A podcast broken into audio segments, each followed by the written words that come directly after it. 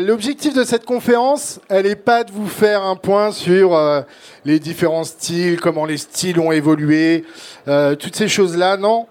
Euh, L'objectif de cette conférence, en fait, elle est née de par toutes les histoires qu'on a pu me raconter au, fil des années, avec toutes les rencontres avec les brasseurs que j'ai pu avoir. Donc clairement, on va, quand on va parler de bière craft, de bière artisanale, on va vraiment se figer, fixer sur euh, le mouvement d'e-craft. Qu'est-ce qu'on entend par là? On, entend sur la diversité et l'originalité des bières qui ont été proposées sur une certaine éthique euh, qui est menée par les différentes brasseries.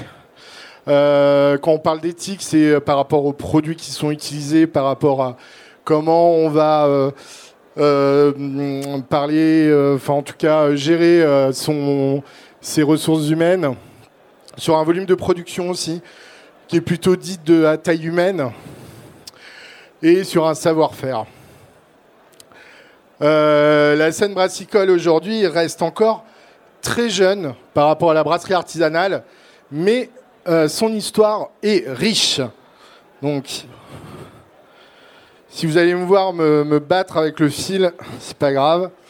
Donc, très rapidement, une jolie frise. Vous avez le droit aussi de faire des waouh, ouh, magnifique. Ça représente des heures de travail. Euh, vous avez un petit graphique en dessous, vous allez voir l'évolution en fait des bières. Donc là, l'objectif était de, bah, de couper en trois, en trois phases, trois périodes, euh, un peu identifiées. Donc on a la période entre 2000, euh, 1080 1995 et 2010, où là on va parler un peu de pionniers, des gens qui ont un peu posé les bases. Euh, ensuite, on a la période 2010-2015, où on va voir un peu les agitateurs. Donc euh, les gens qui ont essayé de faire un peu bouger les choses par rapport à la scène brassicole euh, existante. Et ensuite, la maturité. Bon, alors là, je vous avoue que la maturité, c'est un peu un, problème d'inspiration sur le nom, mais voilà, c'est de la merde, comme dit Pierre. À noter la brasserie Pleine Lune, si vous voulez faire chier de, tout à l'heure. Donc vous allez, euh, vous voyez aussi en fait euh, l'évolution du nombre de brasseries. Euh, donc là, vous allez voir que, en effet, on démarre en 1995 à 80 brasseries. C'est vraiment le total de brasseries qu'il y avait en France. Donc c'est le nombre de brasseries industrielles, artisanales, tout ce que vous voulez. Et vous voyez ce nombre de brasseries qui va évoluer et où on va avoir une vraie accélération entre 2015 et 2021, euh, où on va passer de 900 brasseries à 2300 brasseries aujourd'hui dans le paysage brassicole. Next slide. Donc, je suis aussi mon propre assistant, comme vous pouvez le voir. Euh, 95-2010, donc on, a, on démarre avec 80 brasseries, on finit en 2010 à, euh, de- enfin 2008 plutôt, 280 brasseries. Pendant cette période, on va vraiment avoir une période euh, où des choses vont démarrer et où au final, on a encore des secrets. Donc là, euh, vraiment, le contexte euh, sur cette période est que les brasseries restaient encore un peu dans leur coin, euh, développaient un peu des secrets de fabrication, très peu, il y avait très peu de communication. On était vraiment encore euh, vraiment au, début des, des- réseaux d'Internet, des réseaux sociaux, ce qui facilitait pas la tâche. Et euh, et il y a beaucoup de choses où on restait encore sur les secrets de fabrication. Et au final, c'était très compliqué pour euh, une personne qui voulait démarrer dans la brasserie, puisque bah, il pouvait pas vraiment avoir euh, des informations concrètes. On n'était pas encore dans ce qu'on appelle l'open source au niveau des recettes de brassage. Et euh, autre chose, surtout sur les fournisseurs, quand vous allez euh, vouloir vous, vous euh, fournir en malt, houblon ou autre, bah, ce qu'on faisait, c'était surtout des gros volumes pour les gros brasseurs industriels. Et pour un petit brasseur, c'est très compliqué d'aller chercher du, du malt ou du houblon en petite quantité pour faire des petits brassins à, leur, à leur niveau. Un événement majeur à l'époque, c'était le salon du brasseur à Saint-Nicolas-de-Port. Donc je pense que vous voyez tous où est Saint-Nicolas-de-Port, bien évidemment, qui est près de Nancy, dans le 54. Et ça a démarré en 97. Avant, ils faisaient un petit salon de brasseurs amateurs dans les années 95, 96. Et vers 97, ils ont démarré leur vrai salon du brasseur avec des fournisseurs de matériel. Et c'était un peu la mecque en France euh, pour tout, type d'événement euh, brassicole. C'était vraiment l'événement majeur en France. Et on verra par rapport au, tout au long de, la conférence que c'est euh, le lieu, the place to be, où bah, c'est passé pas mal de révolutions au niveau de la brasserie artisanale. Ce qu'on peut noter, c'est que la scène était très pauvre encore, très peu d'acteurs. Euh, on avait des brewpubs qui ont commencé à s'installer, donc les brewpubs qui, qui, où on brasse la bière sur place et on peut la consommer sur place. Sur Paris, on a la brasserie O'Neill en 91.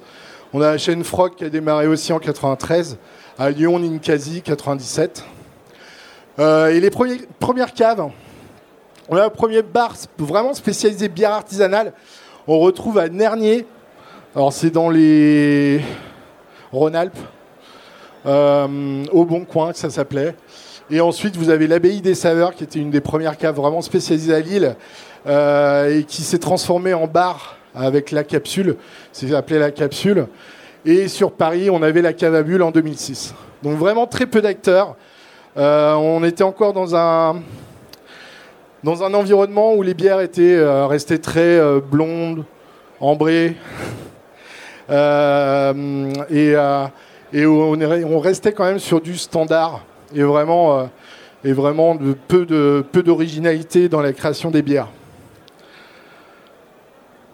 Dans tout ça, il y a une personne qui s'appelle Daniel Thirier et qui est un peu considéré aujourd'hui comme le, un peu le père fondateur des, des brasseries artisanales modernes, où euh, Daniel, euh, qui, était, euh, qui travaillait en fait sur Paris, en RH, et qui à un moment s'est dit, début des années 90, ben, j'en ai marre de cette vie, j'ai envie de, me poser, de me mettre un peu au vert, et, et il va s'installer à Esquelbec, dans le nord, qui est vraiment une toute petite ville, un tout petit village, le Nord, il y a des représentants du Nord qui sont présents, euh, et qui va décider donc de, monter sa brasserie.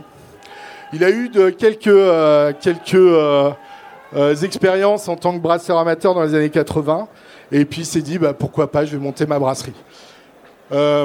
pourquoi Daniel Thirier aujourd'hui est un peu le, le père fondateur, c'est-à-dire que au niveau de la philosophie de la brasserie qu'il a montée, au-delà du fait qu'il voulait se déconnecter il a voulu vraiment faire une brasserie à taille humaine. Et aujourd'hui, la brasserie existe encore après 25 ans et il a essayé de garder justement un volume de production très faible. Euh, aujourd'hui, il est à 2200 hectolitres, s'il reste quand même peu pour une brasserie euh, artisanale. C'est bien, mais ça reste peu parce que pourquoi? Il a trouvé son, son, comment dire, son, son train. Il a, il ne veut pas plus. Il a une bonne rentabilité, il vit très bien avec ça. Euh, et, sa brasserie reste maintenant familiale. Il a 8 employés, donc 4 personnes de sa famille. Euh, sa fille va reprendre euh, le flambeau. Qu'est-ce qu'il y a? Oui, c'est bien. voilà. Donc pourquoi, pourquoi il a voulu, pourquoi c'est aujourd'hui un peu le père fondateur? Parce que c'est un des premiers qui a essayé d'être original, qui a vraiment fait un travail sur la, sur la sélection des houblons, mm, des levures. Aujourd'hui, il a des levures qui lui sont euh, exclusives pour ses productions, parce qu'il a fait ce travail-là d'aller chercher et de faire vraiment un choix sur la qualité des produits et euh, pour pouvoir produire des bonnes bières. Il n'y a pas de secret aujourd'hui si vous voulez faire vraiment une bonne bière. C'est surtout sur la sélection des matières premières. Et c'est un peu un des premiers à avoir vraiment monté le niveau apporter de l'originalité, apporter aussi un peu de, houblon dans ses bières pour pouvoir un peu sortir du lot. Donc aujourd'hui, Daniel Thirier, euh, on pourrait vous proposer, euh, pour ceux qui ne connaissent pas, euh, l'Étoile du Nord, qui reste une des valeurs sûres de la brasserie et vraiment qui reste encore très bonne aujourd'hui. Voilà. Donc Daniel Thirier, qui est un peu le père fondateur et qui est un des pionniers de la bière artisanale en France. Ensuite, deuxième personnage, donc on a Elisabeth Pierre, euh, qui a voulu apporter son expérience de sommelière et qui a fait un énorme travail sur la reconnaissance des femmes dans la bière. Euh, c'était un de ses combats, un de ses premiers combats. Il y a eu deux combats. Euh, elle est arrivée en 2005 en proposant des ateliers, principalement pour les brasseries, euh, mais aussi pour tout ce qui est bar, restaurant, et leur apprendre la, bière et comment déguster une bière, comment était fabriquée une bière, pour que lorsqu'on les présente en bar, en restaurant, on puisse en parler, parce que ça restait encore un sujet assez, assez sombre, obscur. Et elle est arrivée avec un terme très barbare, euh, zytologie. Donc elle était zytologue. Et beaucoup de personnes lui sont tombées dessus justement à cause de ce terme zytologue. Euh, donc aujourd'hui, euh, avec le recul, elle ne veut plus qu'on la présente comme zytologue. Mais tout son, pendant au moins, on va dire 10 ans, de 2005 à 2015, c'était un peu son combat d'apporter ces termes de zytologue, de biérologue, euh, et d'apporter beaucoup plus de crédit à ce métier-là. Euh, voilà. Donc elle a démarré des ateliers, un peu d'une des pionnières euh, dans ce milieu-là, pour pouvoir apporter les connaissances et améliorer les, compétences de tout ce qui est serveur, sommelier en cave et en bar et en restaurant. Et elle a créé ce qu'on appelle donc Bierissima, qui est une, euh, un collectif de femmes, euh, justement pour, euh, pour mettre en avant les femmes dans le, dans le métier, pour qu'on puisse être reconnues dans, dans, le métier là. En 2005, elle a eu vraiment beaucoup de, beaucoup de difficultés à, mettre en avant son métier, à mettre en avant les femmes dans le milieu brassicole. Mais si aujourd'hui on retrouve pas mal de femmes dans le milieu, c'est aussi grâce à elle, puisqu'elle a, apporté beaucoup de crédit dans le milieu. On revient à la frise, puisqu'on va passer aux agitateurs. Euh, J'ai pas noté, il euh, faudra me dire, euh, les gens. Voilà, on a passé déjà 20 minutes. Alors, les agitateurs, c'est long, hein Ça va Vous? Allez bien? Vous arrivez à suivre? Alors les agitateurs 2010-2015. On, démarre en 2011, on est à 442 brasseries et en 4 ans, on va doubler ce nombre, on va passer à 793 brasseries en 95. Donc là, on est vraiment sur une période charnière, euh, puisque vous allez avoir un peu une explosion de, de bars vraiment spécialisés dans la bière, donc quand je dis spécialisé dans la bière, c'est notre sujet. La bière artisanale, bière artisanale française ou étrangère, mais on n'est plus sur euh, les bières dites de spécialité. Avant, on parlait beaucoup de bières dites de spécialité pour, euh, pour nommer les bières belges qu'on peut retrouver dans certains bars spécialisés. Là, on parle vraiment de bars indépendants qui n'ont pas de contrat brasseur avec des grands groupes brassicoles et on peut, euh, on peut nommer, euh, donc on avait vu la capsule euh, sur la période précédente. Et là, on va avoir le sur-mesure à Nantes, qui dès 2011, dès 2010 même, va faire un virage un peu plus pour proposer un peu plus de bière artisanale. Et ensuite, vous avez la Finmousse à Paris en 2012, où là, qui a, fait grand bruit parce qu'ils ont ouvert un bar totalement indépendant avec 20 becs et 20 becs uniquement sur la bière artisanale. Euh, voilà. Ensuite, vous avez des sociétés aussi de distribution indépendante qui ont euh, vu le jour. vous avez le premier euh, DBI, qui veut dire distributeur de brasseurs indépendants, qui va démarrer son activité en 2013. Pareil, à l'époque, vous avez déjà des sociétés de distribution de bière, mais DBI est le premier à être indépendant et euh, focus sur les brasseries indépendantes et vraiment à les mettre en avant. Et ensuite, vous avez la Finmousse 2013, qui va ensuite devenir la société des boissons, la compagnie des boissons vivantes, qui eux aussi ont commencé à développer leur activité vraiment 100% sur les bières artisanales indépendantes. donc, on, comme je disais, on double le nombre de brasseries sur cette période. Et on a aussi des associations qui vont se créer. Vous avez l'association Bière et Papille, qui va être créée par euh, des professionnels et des amateurs de bière. Et Bière et Papille, aujourd'hui, en fait, c'est Paris Beer Club. C'est l'association qui a monté ce festival. Et en 2010, l'association s'est montée pour pouvoir euh, faire des événements. Ça s'appelait les soirées maltais. Ça se passait sur des péniches à Paris. Euh, vraiment en plus petit comité. mais euh, c'est les premiers un peu événements pour faire connaître la bière artisanale en France et à Paris sur des péniches. Et puis, et puis vous avez des premiers festivals aussi qui ont, apparu. Donc après les soirées maltais, Pierre et Papy a lancé la Paris Beer Week en 2013, où là c'était vraiment spécialement que monté par des associations à but non lucratif pour mettre en valeur et en lumière la bière artisanale. Donc là, on va vous parler de la création du FHL. C'est le front hexagonal de libération. Voilà, le point levé. Euh, on est en 2010. Et en 2010, comme je vous ai parlé, euh, un des événements euh, marquants, c'était le Salon du Brasseur à Saint-Nicolas-de-Port. Et donc, en 2010, on a des petits brasseurs qui sont au festival et qui se disent on se fait chier. Clairement, on se fait chier. On a plein de brasseurs qui sont là, on commence à avoir des brasseries, mais c'est chiant. Parce que on a des blondes, des ambrées, des brunes à tous les stands. À tous les stands. Et on a des brasseurs qui sont fiers. Parce qu'ils ont monté leur société, parce qu'ils font de la bière, ils font de la production.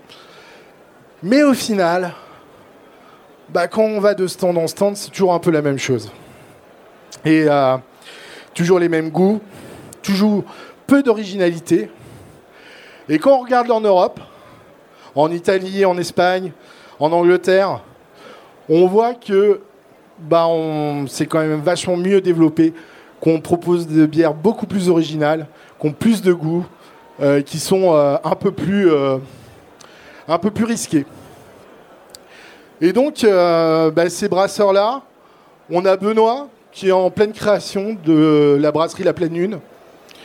On a aussi Gwenaël de la brasserie des Garrigues. Et ils sont là et ils, se demandent mais qu'est-ce qu'on peut bien faire? Donc, avec deux, deux, trois autres brasseurs, ils vont se retourner vers Laurent Mousson, Laurent Mousson, c'est un grand expert de la bière euh, reconnu en Europe et qui est en Suisse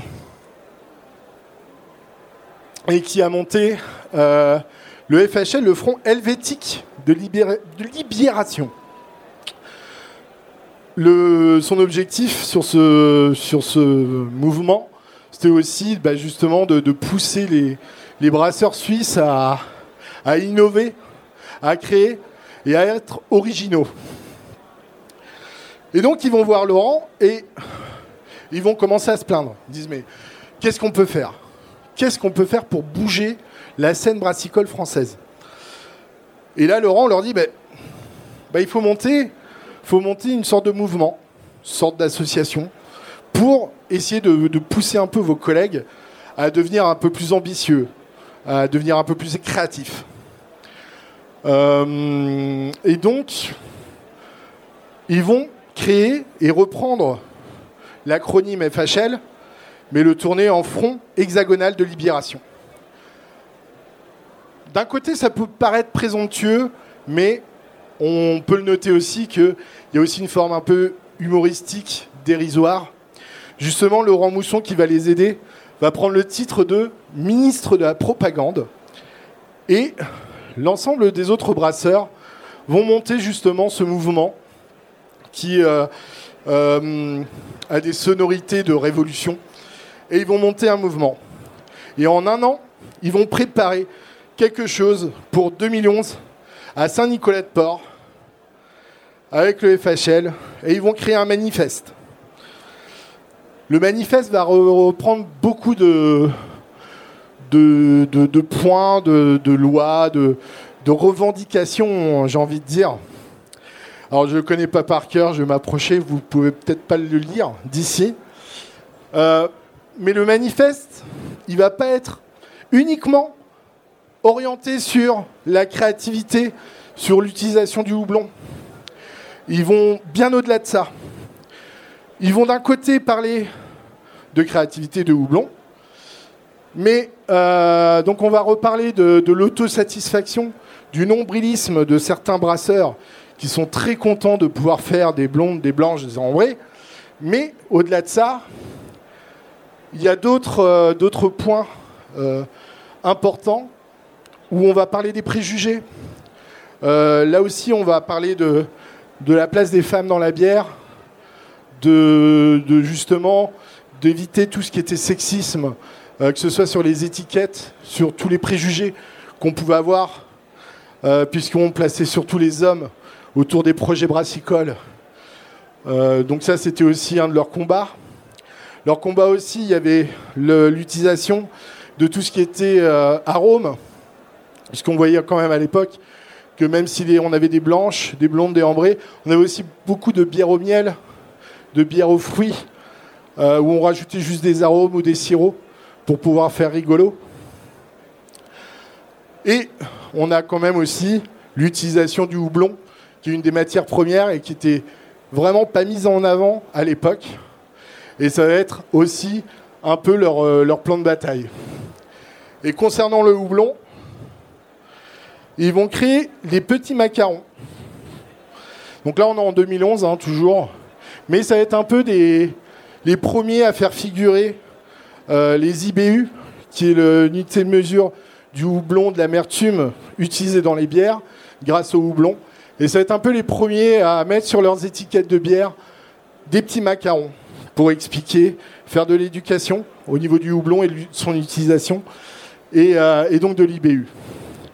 Toujours avec un petit volet humoristique, comme vous pouvez voir, puisqu'on a 40 IBU, ça chatouille, 50 IBU, un houblonnage, un vrai, et 60, même pas peur.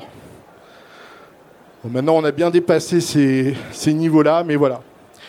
Et donc, bah, le FHL, en 2011, Saint-Nicolas-de-Port, euh, lors d'une euh, conférence de Laurent Mousson sur le houblon, en plus, justement, a présenté son manifeste, a présenté son mouvement, et donc à essayer de monter une première révolution.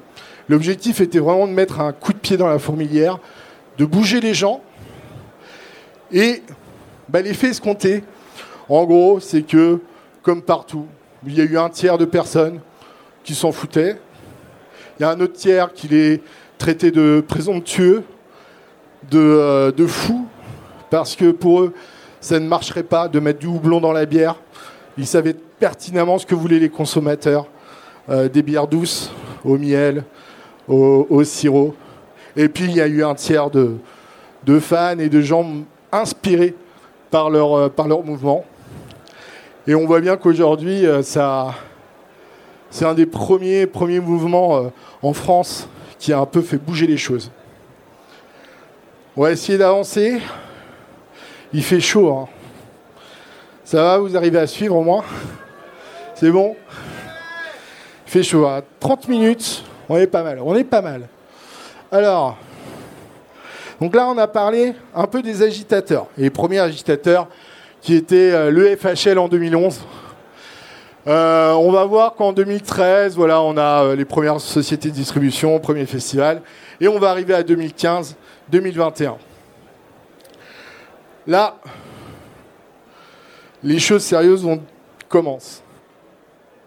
Donc, en 2016, on est à 900 brasseries. Donc là, on a été vraiment. Euh, j'ai un peu plus remis le détail parce que là, ça augmente très très vite. Euh, on a vu qu'entre 2010 et 2015, on double. là, on va plus que doubler. Parce qu'en 2016, on à 900. 2018, on a 1600 brasseries. 2020, 2000 brasseries. Et aujourd'hui, 2021, 2300 brasseries. Sur l'année dernière, même avec, en période de crise sanitaire, on a fait plus 300 brasseries, 300 créations de brasseries. 300 fous qui ont décidé, en pleine période de crise sanitaire, de créer leur société de bière. Euh, dans les 2300 brasseries, attention, il y a beaucoup de créations de brasseries. Euh, sont prises en compte aussi toutes les personnes qui ont créé des marques, qui n'ont pas encore leur brasserie, mais qui testent le marché en créant des marques. Et puis des petites brasseries qui, euh, produisent peu, sont très en local, très local, et, mais elles comptent. Et là, aujourd'hui, on est à 2300 brasseries. Sur, cette, euh, sur ces cinq dernières années aussi, on voit une professionnalisation euh, de, du secteur. Professionnalisation, ça passe par, euh, en fait, tous les types de métiers et tous les types de métiers qui se développent autour de la bière. Donc, on parle de professionnalisation, on a de plus en plus de formations pour tout ce qui est opération en brasserie, mais on a aussi des nouvelles formations qui, ont, euh, qui sont apparues sur euh, tout ce qui est métier de birologue, zytologue, pour devenir, euh, pour aller travailler en cave, en bar, en restaurant, des métiers de sommelier en bière. Et voilà. Et ensuite, donc, la, bière aussi a envahi les, réseaux sociaux, les différentes plateformes. Pas mal de gens connaissent une bière et j'y vais sur YouTube, qui euh, maintenant aujourd'hui une, une référence. Euh, je sais même plus combien il a de, followers, mais c'est énorme. Euh, on a le podcapsuleur en 2018. D'ailleurs, il enregistre cette, conférence. On veut dire bonjour au podcapsuleur, mais il n'est pas là, hein, mais il enregistre. Vous pouvez faire des petits bruits dans son micro. French Beer Geek aussi, qui est une, une communauté, développante d'une communauté sur Facebook, euh, qui a pris de l'ampleur. Et donc le contexte, ben, on est en pleine explosion du nombre de brasseries. Euh, on a euh, les créations de marques et de labels aussi, qui vont dans, le, dans, le, dans, dans l'optique de la professionnalisation et de la reconnaissance au, au niveau du grand public. On essaie d'apporter un peu plus de labels, de, de, d'essayer de faire reconnaître certains euh, euh, labels de, de, qualité, même si euh, ça n'a pas forcément pris encore. Et puis en 2020, la dernière, c'est la mention de, mention de, de l'origine des bières. Alors qu'est-ce que ça veut dire la mention d'origine des bières? C'est qu'aujourd'hui, maintenant, sur toutes les étiquettes, vous devez avoir le lieu de production de la bière. Tout ça, c'est un vaste sujet, un vaste débat. Mais le plus bel exemple, c'est la cagole, qui est une. On nous fait, tente de nous faire passer la, bière comme une bière marseillaise, alors qu'elle n'a jamais été produite à Marseille, plutôt euh, produite en Belgique ou dans le Nord. Et c'est ce type de marque qui a poussé justement euh, des gens à légiférer sur, euh, ce sujet-là. Donc, dans tout ce contexte, on va avoir la création du SNBI en 2016. Donc le SNBI, c'est le syndicat national des brasseurs indépendants. Euh, pour l'histoire, l'histoire elle remonte, elle remonte très loin. Euh, vous avez en 2013 le premier, le premier fait d'armes, j'ai envie de dire, c'est en 2013 il y a eu une loi où euh, on a augmenté les droits d'assises de la production de bière et elle a augmenté drastiquement à 160%. C'est une donc à l'époque on a un syndicat qui existe, le syndicat de brasseurs de France, et qui regroupe toute la profession, et qui eux bah, étaient d'accord avec ça. Alors ils étaient d'accord, mais en fait il y a tout un pan de brasseurs artisans qui étaient vraiment contre parce que ça mettait un peu un coup d'arrêt à leur production. Et c'est vraiment très très mal passé au niveau des brasseurs euh, artisans. Et Brasseurs de France, pour vous faire un peu euh, l'image, ça représente toute la profession, mais ça représente donc les brasseurs industriels et les brasseurs artisans. Et plus vous avez d'importance, plus vous mettez de sous dans le syndicat, plus vous produisez, plus vous avez de poids dans les décisions de Brasseurs de France. Et pour les petits brasseurs artisans, bah, ils étaient là, ils sont en nombre, ils sont énormes. On l'a vu, on, a vu que ça, ça n'arrête pas d'exploser, mais ils produisent pas beaucoup. Aujourd'hui encore, bon, aujourd'hui, j'ai pas les chiffres. 2019, on était encore à 7% du volume global de la bière. 7% euh, était représenté par les brasseurs artisans, ce qui est très peu, ce qui est très très peu par rapport au poids, au volume, euh, au niveau des chiffres. Et c'est pour ça que dans Brasseurs de France, ben, on avait beaucoup plus de poids euh, lorsqu'on était un gros brasseur industriel. Et donc, ben, pour les brasseurs industriels, ça. Sur 60%, ça va. On peut, on peut absorber, il n'y a pas de souci. Mais pour les brasseurs artisans, c'était un gros coup dur. Donc les brasseurs artisans ont commencé un peu à, à se rebiffer. Vous voyez, 160%, c'est dur. Et en 2014, là, il y a eu un peu un, un une guerre, enfin, j'ai pas envie de dire un, appel à la guerre, mais en 2014, on a le, le directeur de Brasseurs de France, qui est Philippe Vasseur, et puis dans les paniers, dans, les, dans, les, dans ce qu'ils avaient envie de préparer, ils avaient envie de mettre un peu plus de régulation au niveau des brasseries. Pourquoi? Parce qu'on a vu que le nombre de brasseries augmentait. Des, brasseries euh, commençaient à être créées partout en France. Et ils se sont dit, mais là, il y a un souci, il faut vraiment qu'on, fasse de la régulation parce que bah, peut-être que les gros brasseurs vont se retrouver bouffés par les petits. On ne sait pas. Mais on va mettre en place des, euh, règles. Et on va proposer une, euh, des lois pour justement encadrer le métier de la profession de, brasseur. Et bien évidemment, ces lois, ben, elles ont été un peu rédigées par les gros, les, industriels, ceux qui ont les moyens, de mettre en place en fait toutes les, euh, mesures qu'ils ont, rédigées, comme euh, avoir un diplôme qualifiant de, brasseur, comme des, mesures euh, au niveau sanitaire, au niveau contrôle euh, de la production, euh, ne peuvent être mises en place qu'avec des grosses machines qui coûtent très cher. Et les brasseurs, les brasseurs artisans, bah, sont pas sont pas très pour parce que la plupart des brasseurs artisans, en fait, ils ont appris à brasser chez eux. C'est des brasseurs amateurs et qui ont qui ont eu cette vocation et qui, ont développé ce, cet amour et cette passion pour la bière et qui se retrouve bah, avec des petites productions, des, une petite société, mais qui est absolument incapable de mettre en place toutes les mesures que vont demander Brasseurs de France. Donc bah, les brasseurs artisans ont commencé à gueuler. Ils ont commencé à gueuler et en 2014, alors que rien n'était fait encore, le directeur de Brasseurs de France euh, les a un peu taxés de brasseurs de salle de vin. Et donc là, ça, le torchon a brûlé et euh, on se retrouve sur une, un gros choc entre les brasseurs artisans et les gros brasseurs industriels. Et de là va partir ce besoin de créer. Donc au départ, on parlait de fédération de brasseurs de France, de brasseurs artisans, excusez-moi. On parlait de fédération. Ça a mis un petit bout de temps quand même à s'organiser, mais encore à Saint-Nicolas-de-Port, Là, on va se retrouver en 2016. On va avoir des brasseurs qui vont euh, s'organiser.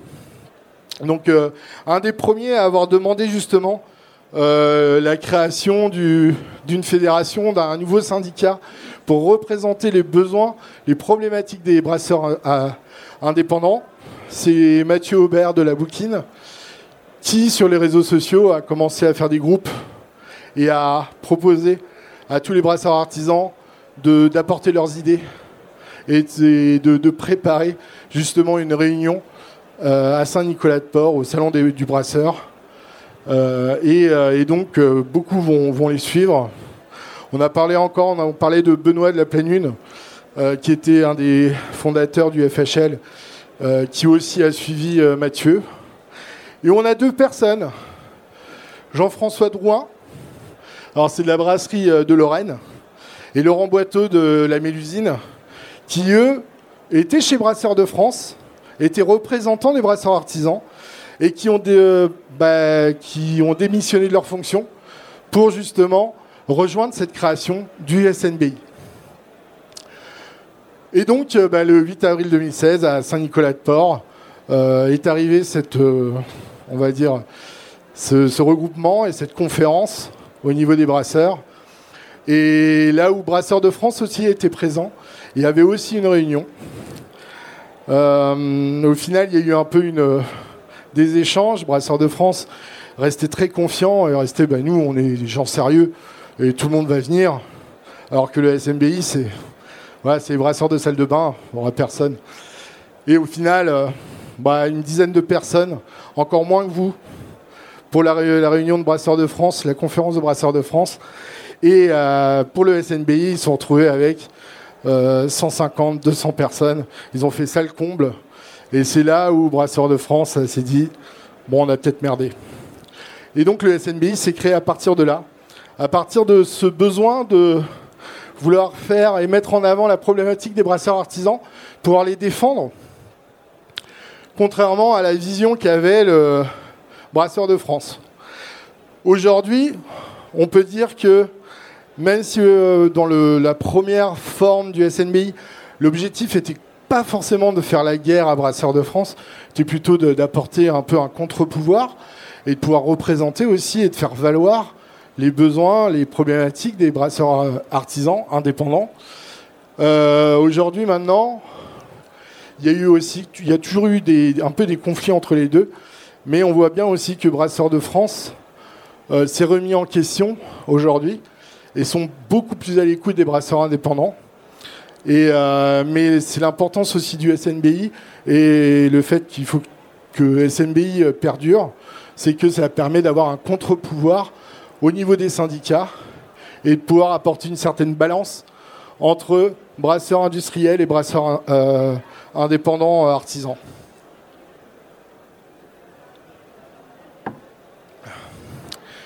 Je suis obligé un peu de m'hydrater.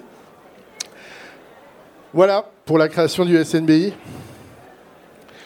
Et donc dans cette période 2015-2021, je parlais de professionnalisation.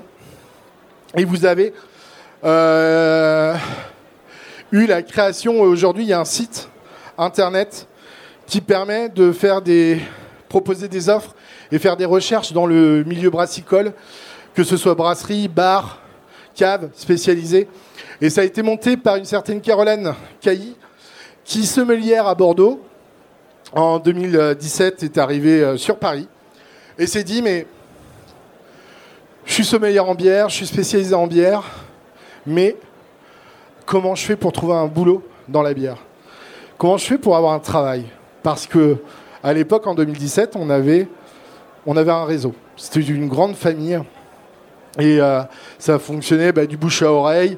Euh, on sait dans tel bar ou tel cave, ils ont des besoins. Mais euh, sans réseau, et lorsque vous venez sans connaissance, sans, sans personne pour vous aider dans le milieu, bah, c'est très difficile de trouver un métier. Donc Caroline, sur ce constat, s'est dit, bah, déjà dans un premier temps, je vais créer un groupe sur Facebook où euh, les brasseurs, les caves, les brasseries, les bars vont pouvoir poster des annonces. Et si vous, vous cherchez un travail, vous allez pouvoir poster votre CV ou une petite annonce pour dire je cherche du travail, euh, je suis là, voilà quelles sont mes, compétences, ou si jamais vous cherchiez un stage pour découvrir le monde euh, de la scène brassicole, vous pouviez poster sur ce, sur ce groupe. Et vu le succès du groupe Facebook, bah, le constat était qu'il fallait, euh, fallait que ça soit un peu plus sérieux. Et donc, elle a monté en 2018 le site internet Brewjob. Et aujourd'hui, Brewjob, c'est 412 offres d'emploi qui ont été postées et 577 CV déposés. Euh, voilà. Donc pour moi, c'était aussi important d'en parler puisque ça fait partie des, euh, des étapes majeures de l'évolution de la scène brassicole en France. C'est qu'aujourd'hui, donc depuis 2018, on a aussi notre site d'emploi dédié à la bière et pour pouvoir faire un peu tous les métiers qui sont en lien avec la bière. sur le côté professionnalisation, ne vous inquiétez pas, on est bientôt à la fin. Il fait toujours chaud. Ah. Euh, on peut parler de la, production de houblon. Ça, c'est très, euh, très intéressant. Et ce graphique est d'ailleurs très intéressant. Euh, puisque bah, historiquement, la production de houblon est principalement dans le Grand Est. Et au niveau des départements, c'est dans le Bas-Rhin, où on va retrouver énormément de, plantations de houblon. Mais avec l'évolution et le nombre de brasseries qui explosent, bah, à un moment, il y a beaucoup de demandes, pas beaucoup d'offres. Et donc, bah, c'est développé un peu les houblonnières, ce qu'on appelle les houblonnières, les plantations de houblon. Euh, ce qu'il faut savoir, c'est que ça met du temps. C'est des choses qui, mettent beaucoup de temps à se mettre en place. Vous pouvez compter environ 3 ans pour pouvoir monter une houblonnière et 10 euh, ans pour avoir une capacité, euh, profiter euh, d'une production à, pleine capacité d'une houblonnière, ça va mettre 10 ans. Donc bah, on voit sur les années, donc là on a de 2015 à 2019 l'évolution. Donc dans le Grand Est et principalement le Bas-Rhin, on voit que ça n'a pas trop bougé. Haute-France aussi, qui, qui a une, une, euh, on va dire une histoire avec le houblon, même s'ils produisent beaucoup moins que dans, le Grand Est. Et là, on va voir que dans certains, certaines régions, bah, ça se développe. Et là, on est sur le nombre de houblonnières. Et donc, on voit que dans le pays de la Loire, bah, on a bien augmenté. On a maintenant plus de, 10 houblonnières en Bretagne, en Occitanie, en Auvergne-Rhône-Alpes. Et on voit, bah, ça, se traduit par, toutes les nouvelles brasseries qui, euh, euh, qui, ont une demande de plus en plus euh, importante pour pouvoir créer des bières en local, pouvoir proposer des, houblons locaux, les développer. Et aujourd'hui, bah, vous avez des houblonnières qui vont se développer. Mais là, on est en nombre de houblonnières, on n'est pas en volume de production. Volume de production, ça viendra bien après. là, aujourd'hui, les houblonnières, ils ont surtout besoin du support des brasseries qui puisse aussi euh, euh, financer les houblonnières, financer les travaux, puisque ça ne viendra que dans trois ans les premiers euh, vraiment bonnes premières productions de houblon et dix ans quand ils seront à pleine capacité. Donc très rapidement, parce que là on arrive sur la fin, j'ai un peu boire aussi. bah en 2020, l'année dernière, on a eu une crise sanitaire qui a fait un peu beaucoup de mal à la profession.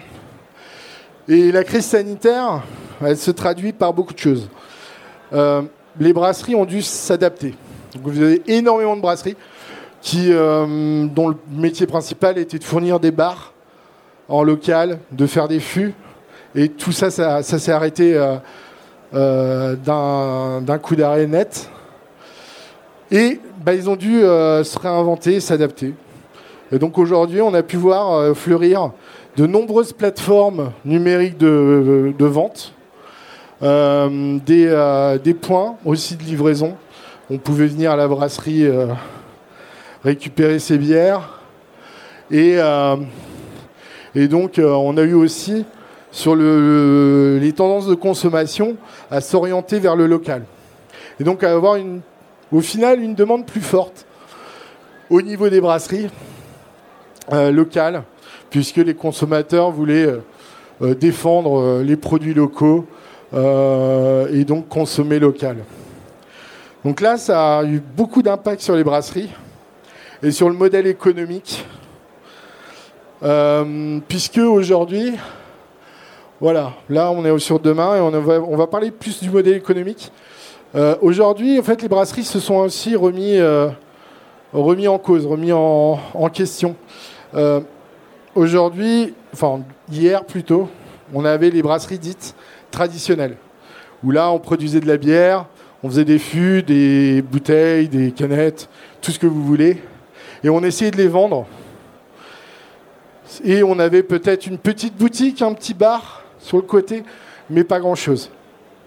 Aujourd'hui, on voit une réelle mutation des brasseries à créer un lieu de vie sur place pour accueillir le public accueillir ce public qui a envie un peu plus de bah, d'espace. s'installer sur un parking d'une brasserie, sur des tables de pique-nique, plutôt que d'aller s'enfermer dans des bars en centre-ville, de galérer à se garer en centre-ville. Ben là, ils vont vouloir vraiment s'auto-centrer sur, sur les brasseries, avoir des lieux de vie. Le lieu de vie, au-delà de juste boire un verre, c'est aussi pouvoir se restaurer, pouvoir jouer entre amis, se retrouver entre voisins, entre familles. Et là, c'est une, évolution de la brasserie qu'on est en train de constater, c'est qu'aujourd'hui, les brasseries deviennent des lieux de vie. Et euh, pour être tout à fait transparent, pour les brasseries, c'est aussi beaucoup plus intéressant de vous vendre directement la bière plutôt que de la vendre à un distributeur ou à un bar où ils vont faire, on va dire, 3 euros le litre, alors qu'ils vont plutôt vous vendre 3 euros le demi. En plus, l'argent vient directement dans les caisses de la brasserie, ce qui est quand même très pratique. Euh, et, c'est ce nouveau modèle de consommation qu'on est en train de voir fleurir euh, aujourd'hui et qu'on verra encore plus demain. Les plateformes numériques, donc bah, pour s'adapter au Covid, il y a eu aussi euh, beaucoup d'adaptations au niveau de la vente et où les brasseries n'avaient pas forcément de site internet. Aujourd'hui, pratiquement toutes les brasseries ont un site internet pour vendre leur, leur, leur bière. Ils ont des boutiques en ligne. Et on voit aussi avec euh, toutes les informations, toutes les informations et les tendances de consommation, on voit aussi un gros développement sur le bio. Euh, beaucoup, donc euh, bah, lien aussi avec ce que je vous ai montré sur les plantations de houblon. Les plantations de houblon sont aussi en train de beaucoup se développer en bio. Et demain, il y a le cadre réglementaire. Alors, on en a discuté un peu avec le SNBI. Euh, et puis, bah, ces difficultés où euh, les brasseurs industriels avaient envie de mettre en, place un cadre réglementaire, bah, on se rend compte que les brasseries, aujourd'hui, même artisanales et indépendantes, ont aussi quand même envie et besoin de cadres réglementaires. pourquoi? Parce qu'on parle souvent de bière à façon, de, marques qui s'appelle brasserie sans avoir de brasserie, ce qui peut, gêner euh, certaines brasseries. Il y a eu un premier succès, c'était d'avoir l'origine des bières sur les étiquettes, de pouvoir mettre euh, le lieu de fabrication sur l'étiquette. Maintenant, c'est obligatoire. Maintenant, il y a d'autres combats. les combats de demain, ça va être les appellations géographiques. On parlait de la cagole, par exemple, à Marseille. Euh, puisqu'elle n'est pas de Marseille, mais elle s'appelle la Cagole. Vous avez beaucoup de marques qui vont euh, récupérer dans leur nom une appellation géographique, un département, une ville ou autre, alors que la bière sera produite à l'autre bout de la France. Et là, ça c'est un des combats des brasseurs artisans. C'est la transparence au niveau des bières. Et au niveau de la transparence, c'est aussi les ingrédients qui sont utilisés. Et ça, c'était d'ailleurs un des premiers combats entre Brasseurs de France et les brasseurs artisans. C'est que Brasseurs de France, qui voulait mettre en place vraiment des règles pour dire euh, un brasseur doit avoir tel diplôme, euh, on doit produire la bière de telle façon, les brasseurs artisans rétorquaient Ok, euh, mais doit-on vous rappeler que vous, vous ne défendez pas le fait de mettre les ingrédients sur les bières, sur vos étiquettes? Et il y a de gros soucis de transparence sur justement de, de, mettre ou de ne pas mettre euh, les ingrédients, puisque la plupart des brasseurs artisans aujourd'hui, si vous regardez leurs étiquettes, ont la liste des ingrédients, contrairement à certaines grosses brasseries.